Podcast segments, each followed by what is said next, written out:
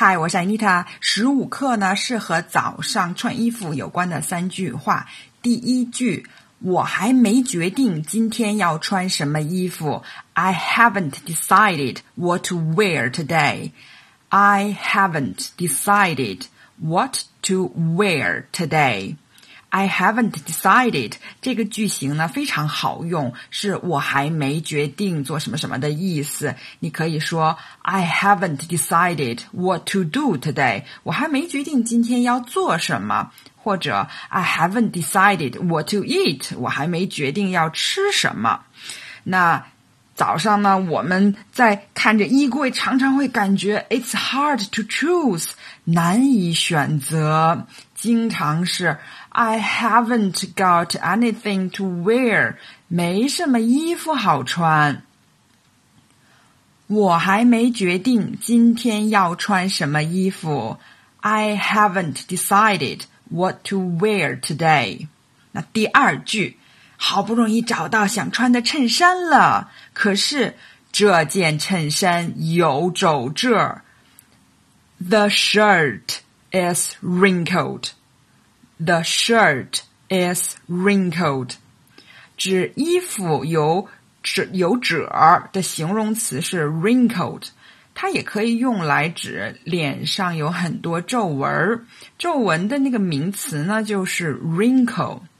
抚平皱纹呢是 smooth out the wrinkles。Smooth 的意思就是使什么什么光滑。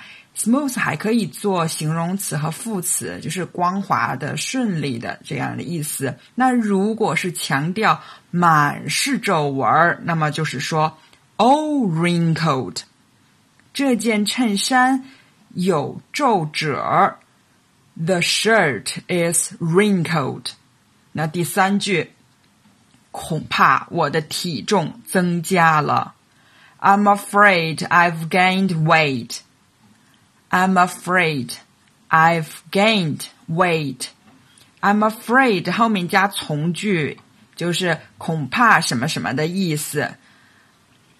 穿上裙子发现，this skirt is a little tight. 这条裙子紧了点儿。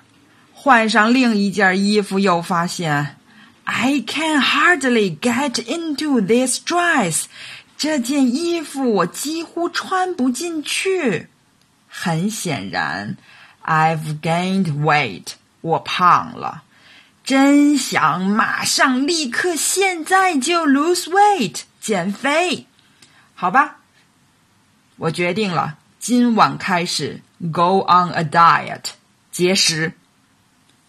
恐怕我的体重增加了。I'm afraid I've gained weight。